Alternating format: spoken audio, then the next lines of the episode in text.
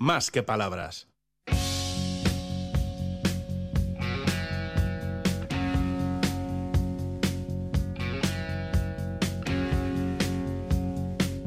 LSD. La semana de...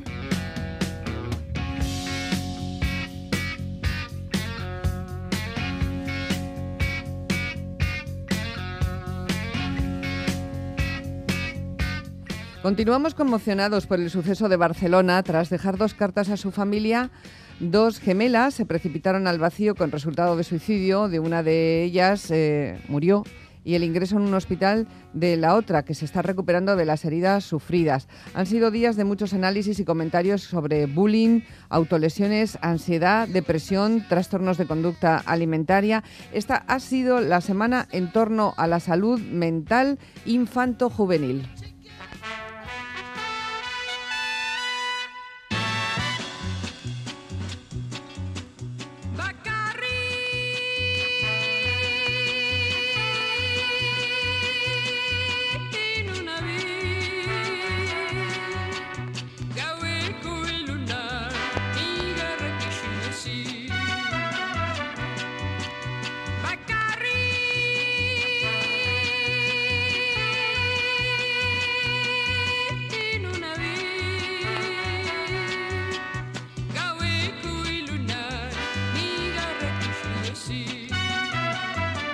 Ander Iribar, ¿qué tal estás, Egunon? Muy buenos días. Egunon, Almudena, muy bien. Pues eh, la verdad es que se hablan de muchos asuntos interesantes esta semana en torno a todo esto, la soledad, en fin. Paula García Valverde Fonseca es psicóloga general sanitaria, es experta en trastorno mental y especialista en suicidio. Actualmente desarrolla su actividad profesional en AMAFE, en la Asociación Española de Apoyo en Psicosis, y le vamos a dar la bienvenida porque el asunto yo creo que es muy interesante. Paula, gracias por escucharnos, por atendernos en este domingo por la mañana. Muy buenos días. Hola, muy buenos días a ambos. Muchísimas gracias a vosotros por invitarme. Bueno, la verdad es que acabar de publicar un libro titulado Prevenir el suicidio, una guía para ayudarte a ayudar, editado por Arcopress, ha tenido que ser pues eh, una locura durante las últimas jornadas porque no puede estar la historia más de actualidad, ¿no?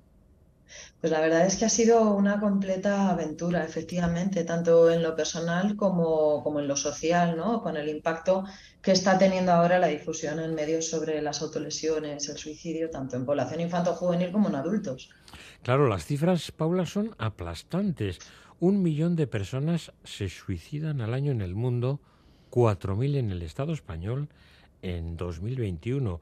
Desde que se puso en marcha en mayo del año pasado el teléfono de atención al suicidio, recordamos 024 024, este ha recibido 93.000 llamadas. Un tercio de ellas provienen de menores de 30 años. Y todo esto nos deja una conclusión, y es que el suicidio se ha convertido en la principal causa de muerte de nuestros jóvenes. 14 menores de 15 años se han quitado la vida según las últimas estadísticas. Siete niñas, siete niños. ¿Qué pasa? ¿Qué está pasando, Paula? Pues si estas cifras son alarmantes, alarmante también es saber que por cada persona que, que logra fallecer por suicidio, 20 lo intentan por lo cual eh, ese número asusta todavía más. ¿no? Si lo multiplicamos además por la cantidad de familiares y personas cercanas que se sienten afectadas por esto, pues efectivamente es, eh, una situación que, nos desborda y a la que desgraciadamente no se le está dando la voz necesaria porque todavía no existe un plan nacional para la prevención del suicidio. ¿Y, por eh, qué, quiero decir, durante toda nuestra historia eh, estas cifras de suicidio son las habituales, ah, fluctúan, suben, bajan, se estabilizan, es lo mismo que pasa en otros países? porque claro, la pregunta última es ¿por qué nos suicidamos o por qué queremos quitarnos la vida y cómo prevenirlo?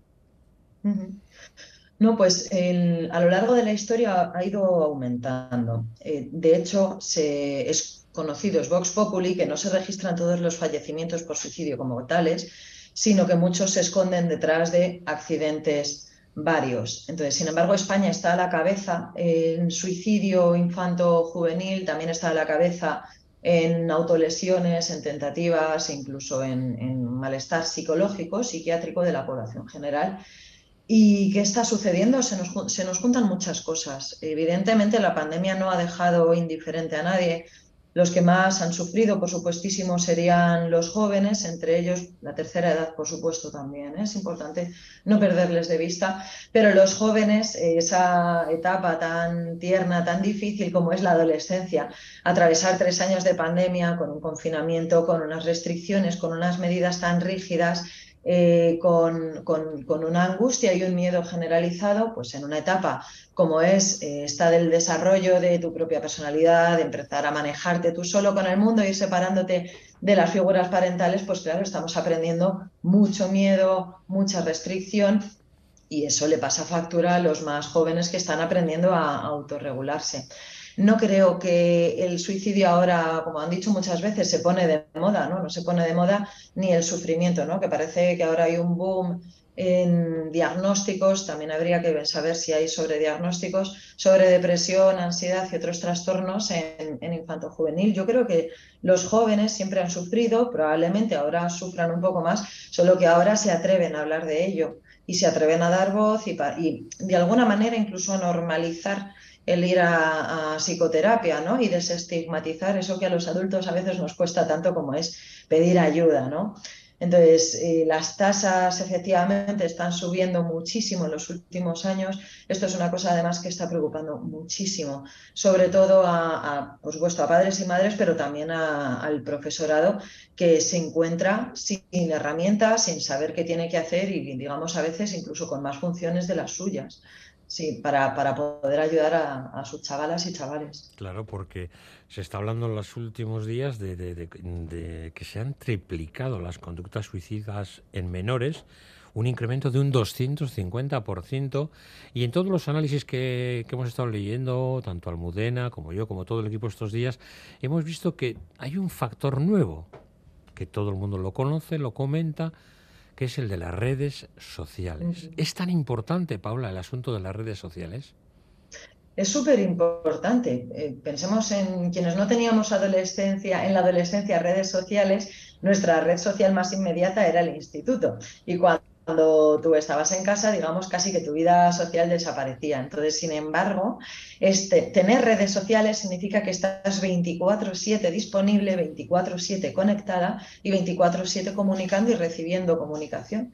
Entonces, claro, el estar viendo qué hacen otros referentes de tu edad, qué hacen tus amistades, qué hacen las, las figuras que para ti son referentes ¿no? de, la gente famosa, dices, claro, estás recibiendo un bombardeo de información que a veces no sabes cómo gestionar y eso también puede aturullar de alguna manera a, los jóvenes. Con esto de las redes hay mucho miedo a lo que se llama el efecto contagio y es que las redes sociales son un arma de doble filo, porque por un lado todos sabemos que no reflejan fielmente la realidad, eh, porque siempre se saca ¿no? la cara buena, la cara amable, la, cara en la que todo está bien, lo que puede generar frustración en el adolescente que está recibiendo esta información porque dice, bueno, igual no es muy realista o, no se ajusta la vida de esta persona a la que estoy siguiendo en Instagram o en TikTok con mi realidad. ¿Será que mi realidad es peor y que necesito más? Y se va, digamos, gestando esta frustración, ¿verdad? Si además yo no me siento capaz o, veo que no se permite o no se valora compartir pues cuando yo no estoy bien o cuando eh, algo no va todo fenomenal, solamente se permite lo bueno, lo agradable, lo bonito, dices, pues es que tengo que esconder partes de mí, ¿no? Y no puedo comunicar si a lo mejor estoy triste, si a lo mejor estoy agobiado, si a lo mejor tengo ansiedad. Entonces existe ahí como un doble juego, por un lado de frustración por lo que no voy a tener, por lo que me muestran, y por otro lado por, de la represión de yo tengo algo que me duele, que me asusta, que me preocupa y no puedo compartirlo. Y se genera como esta soledad, ¿no? Es una mezcla terrorífica, en, insisto, en una edad tan complicada como es la adolescencia. Sí, las presiones diferentes, los trastornos por ansiedad, eh, las conductas como la alimentaria también. Mm, y luego un fenómeno que a mí eh, me resulta relativamente nuevo, el de las autolesiones, un fenómeno al que yo accedí a través de informaciones documentales eh, estadounidenses. Me parecía que era una cosa que estaba más allá del charco y resulta que la autolesión también está entre nosotros y que es una cosa pues, muy escondida y que sale pocas veces a a, relucir, ¿verdad? Bueno, sin embargo, hay autolesiones casi que están socialmente bien vistas. ¿Como Sabemos que hay, sabemos que en TikTok o, en Instagram hay muchos eh, challenges, ¿no? Hay muchos retos virales que, consisten en lo que a los adultos nos, parece de, de, perogrullo, ¿no? Nos parecen eh, cosas muy alocadas, eh, pero desde el hacerte dibujitos con un cúter sobre la piel, eh, comer cosas o beber cosas que no se deban beber y que incluso hay adolescentes que han fallecido por estos challenges. Entonces, bueno, esos son autolesiones que están socialmente bien vistas y bien valoradas. Entonces decimos, bueno, ok, ¿de qué depende que esto esté socialmente aceptado o no, o no lo esté? ¿no? Pues entonces, efectivamente, también el tema de las autolesiones es algo que no es nuevo, porque, insisto, siempre han existido las autolesiones, solo que ahora se, se visibilizan más. Los adolescentes yo creo que ya se sienten tan hartos de sufrir que ya aunque sea por explotar, necesitan hablar de ello y en ocasiones las autolesiones son más visibles, ¿no? Las preocupantes también son las que no se ven, aquellas que se hacen en zonas del cuerpo que no son visibles o en aquellas que tapan especialmente, que dices, bueno, ok, aquí qué está pasando, pero ahora hay también estas autolesiones, ¿no? que son más fáciles de ver o detectar y de, en ese caso de, dar ayuda al adolescente. Siempre preguntamos por los síntomas de alerta, en qué tenemos que fijarnos, eh, eh, a qué le debemos dar importancia, cómo prevenir eh, todos estos problemas que pueden ir agrandándose con el tiempo, incluso desembocar en situaciones fatales. Ah, existen como distintos, a mí me gusta ver esto como aros, ¿no? Como anillos concéntricos en el que evidentemente eh, la persona que está teniendo un problema está en el centro y según nos vamos alejando son eh, sus círculos más lejanos, su red de apoyo y ya eh, más lejos. Entonces, las personas más cercanas, en este caso serían las amistades y la familia con la que uno convive, un poquito más lejos estarían los profes, un poquito más lejos estaría ya casi como estas figuras sanitarias, estas figuras que pueden tomar decisiones el gobierno para hacer algo. Entonces, las personas que están en el círculo más cercano a, la persona que está teniendo un problema tienen que atender sobre todo a, las señales no verbales, ¿no? Tengo que atender a cómo es el lenguaje corporal de, esta persona. Está últimamente más apagada, habla menos, su expresión facial es un poco más triste, o a lo mejor todo lo contrario, está viendo como eh, un intento de disimular este sufrimiento y todo va muy bien, ¿no? Todo va demasiado bien después de una etapa de haber estado a lo mejor más flojita. Si la persona empieza a fumar o empieza a consumir drogas, empieza a consumir alcohol o si ya lo consumía, si va a más es otra cosa que también eh, tiene que hacernos saltar las alarmas. De decir, bueno, a veces el consumo de drogas, el consumo de alcohol está intentando de alguna manera anestesiar el dolor, ¿no?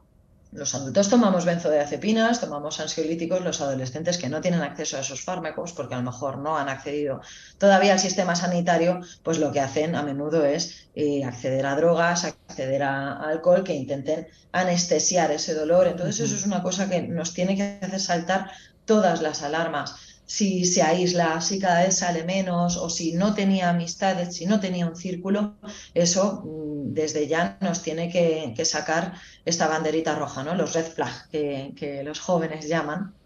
Y, y, ponernos en alerta, ¿no? De, oye, ¿por qué no está saliendo? No está disfrutando, es que no consigue a lo mejor acercarse a la gente de su edad, si empiezan a empeorar las notas, si el funcionamiento general en el cole no está yendo bien. No está yendo bien a veces por las notas o a veces eh, porque está empezando a tener problemas y está lo que, lo que llamamos, está más contestón con los profes o está, lo están mandando más a la dirección. Pues a veces esta rebeldía que surge de la noche a la mañana, impropia en algunos de ellos, es una señal de, uff, que está viendo, está viendo como estas pequeñas explosiones internas que no sabes gestionar y salen hacia afuera. Mm, pues también nos, también nos preguntan, eh, doctora, nos preguntan por los que no entran en casa. ¿Es mejor eh, que no salgan o mejor que salgan mucho? Uf, esto efectivamente es un arma de doble filo.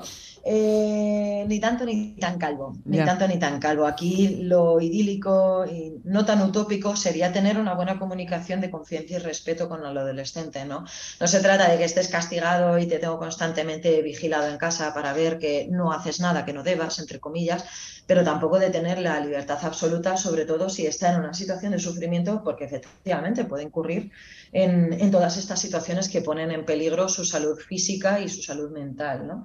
Entonces, eh, me preguntaban hace poco también qué pueden hacer los profes. Cuando saben que hay un, un, adolescente en riesgo, decían, bueno, ¿y qué hacemos? ¿Le dejamos ir solo al baño? ¿No le dejamos? ¿Le dejamos solo en los recreos? ¿No hacemos? Eh, esto es un equilibrio muy delicado, porque el adolescente, por el otro lado, lo puede vivir como un control paternalista, como una sobreprotección que o bien le puede enfadar o bien le puede hacer sentir inútil en el sentido de, jo, efectivamente necesito estar vigilado como un niño pequeño o como si me hubiera portado mal y necesito constantemente un adulto que me vigile, pues eso, de cara a mis iguales, de cara al resto de, gente de mi edad, van a decir, ah, mira, pues si ya eras rarito porque sabemos que te pasa algo, encima no te dejan estar solo por si la vas a liar o por ver qué haces, ¿no? Entonces eso aumenta lo diferente que se siente el joven. Entonces, efectivamente, ni sobre proteger, ni sobre vigilar, sino establecer una relación de confianza, de comunicación transparente con el adolescente, de manera que sienta que puede recurrir a un adulto,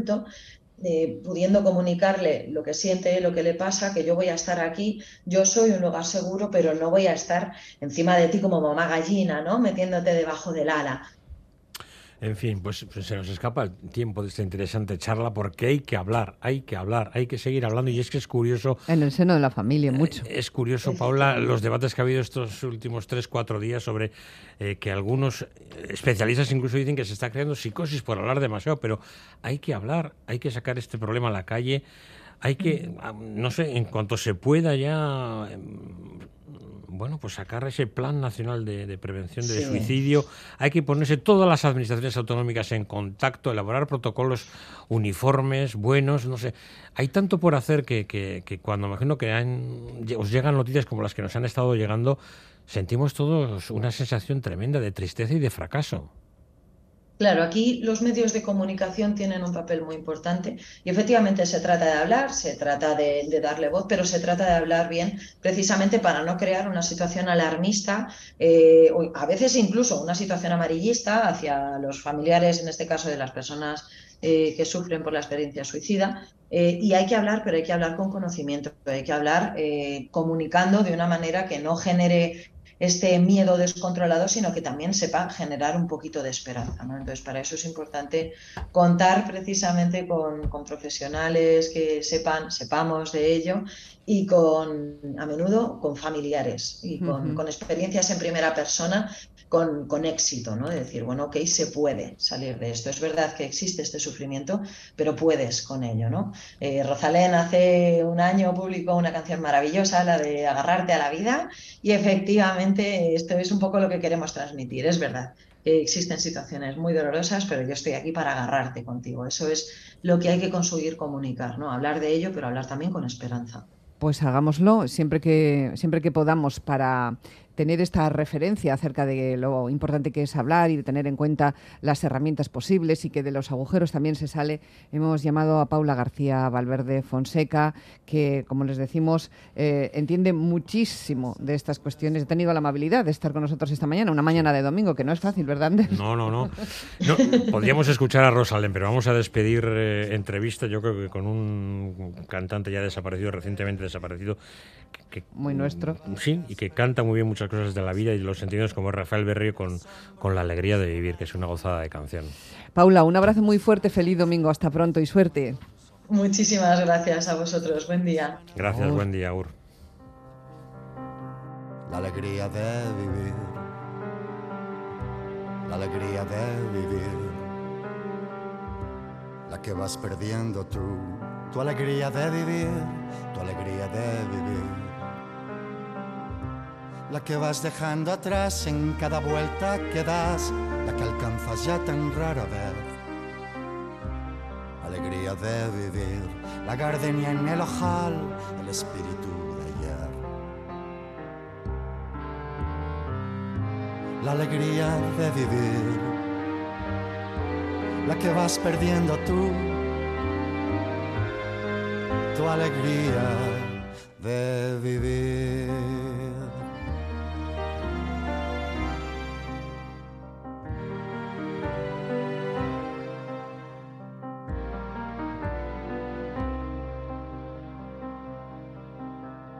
Ahora que en tu viena desfallece el bello vals y solo el desencanto queda en pie, Ahora que la orquesta ha perdido su compás, es hora de irse yendo mal que bien.